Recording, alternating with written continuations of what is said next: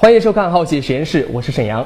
前几天，在杭州的一位丁阿姨在市场上买了一斤多的黄鳝，准备给自己的小孙子补一补。可是，在回家宰杀的过程当中，发现黄鳝体内有很多会动的小虫子，而且这些小虫子的生命力极其顽强，用开水烫杀了三次也没能够杀死。哎呀，这可把丁阿姨给吓得不轻啊！她发誓以后再也不敢吃黄鳝了。那么，这些黄鳝体内的小虫子究竟是哪里来的呢？它对人体是否有危害呢？今天的好奇实验室就让我们一起来解密黄鳝体内的寄生虫。我们从不同的农贸市场购买了十斤黄鳝，这些大部分都是养殖的。先把它解剖，取出肌肉和内脏，然后把肌肉和内脏分别加清水，用搅拌机给打碎。这是在模拟我们人体咀嚼黄鳝的过程。好的，现在我手上拿着的这个液体呢，叫做消化液，它是模拟我们的胃液来呃做成的这么一种液体。现在呢，我要把它倒入到这个黄鳝里面，把它搅拌。消化液跟人体的胃液成分几乎是一样的，里面包含有胃蛋白酶、氯化钠、稀盐酸和水。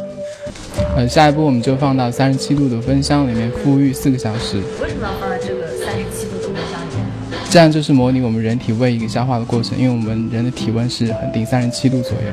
那为什么要放四个小时呢？因为一般来说啊，经过四个小时的消化，人体的胃液就能把大部分的微生物给杀死。为了模拟的更准确，我们每隔十分钟就把温箱里面的消化液拿出来搅拌一次，就是模拟我们胃在消化中的一个蠕动，也是为了使它的组织充分消化。四小时以后，黄鳝的肉和内脏消化完成了。我手里拿着呢，就是经过数次清洗之后的黄鳝的沉渣。那么在三十七度的这个恒温箱里面，四个小时之后啊，我们来看看这里面还会不会有寄生虫呢？我们把黄鳝的沉渣放在解剖镜下观察，你看，果然是有虫子呀。这个呢，就是我们从黄鳝的成渣里面挑出来的，叫做颚口线虫。那我们用肉眼看，真的是非常的小，最长的可能也就只有几毫米。那我们把它放在显微镜下面看一下，它是什么样子，然后是还会不会活动。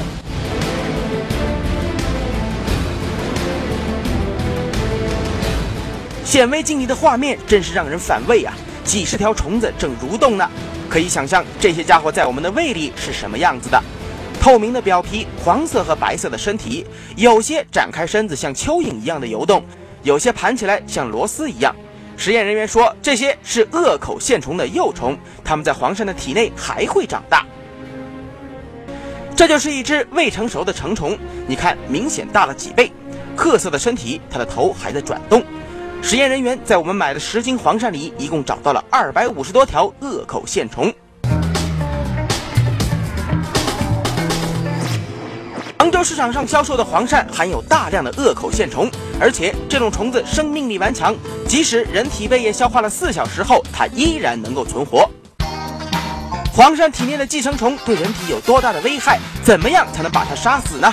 好奇实验室继续为您解答：颚口线虫对人体究竟有多大的危害呢？如何才能够杀死它们？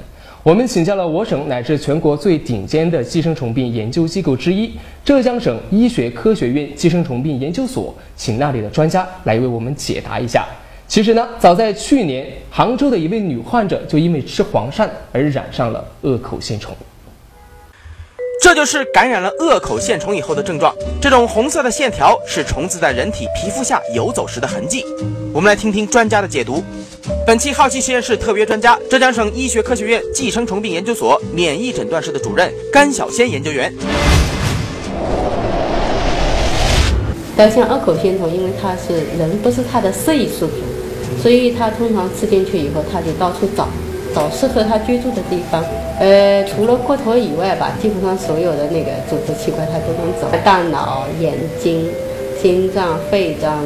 甘老师说，颚口线虫病是最危险的寄生虫病之一，几年甚至十几年虫子都能存活，而且不停地在人体内游走，一旦钻进大脑，那么就非常危险了。剧烈的头痛啊，呃，癫痫啊，昏厥啊。甚至死亡啊。感染颚口线虫最大的危险是误诊，如果确诊了，那么治疗还是比较简单的，服用阿苯达唑和伊维菌素都可以根治这种病。恶口线虫虽然生命力顽强，但是对付它的办法其实也不难。就是说七十度以上，四到五分钟就能把它杀死。甘老师说，黄鳝和泥鳅不要生吃。另外，在厨房里处理它们的时候，也要注意生熟分离，生熟砧板要分开，盘子砧板都要分开。甘老师还提醒大家，在吃麻辣烫和火锅的时候，一定要把黄鳝和泥鳅烧熟了。如果看起来有血丝，那么千万吃不得呀。如何添加好奇实验室的公众账号呢？首先，在微信通讯录中点击订阅号，然后点击右上角的这个加号，在搜索框中输入“好奇实验室”，点击搜索，点它一下就可以啦。好奇君每天和你见面哟。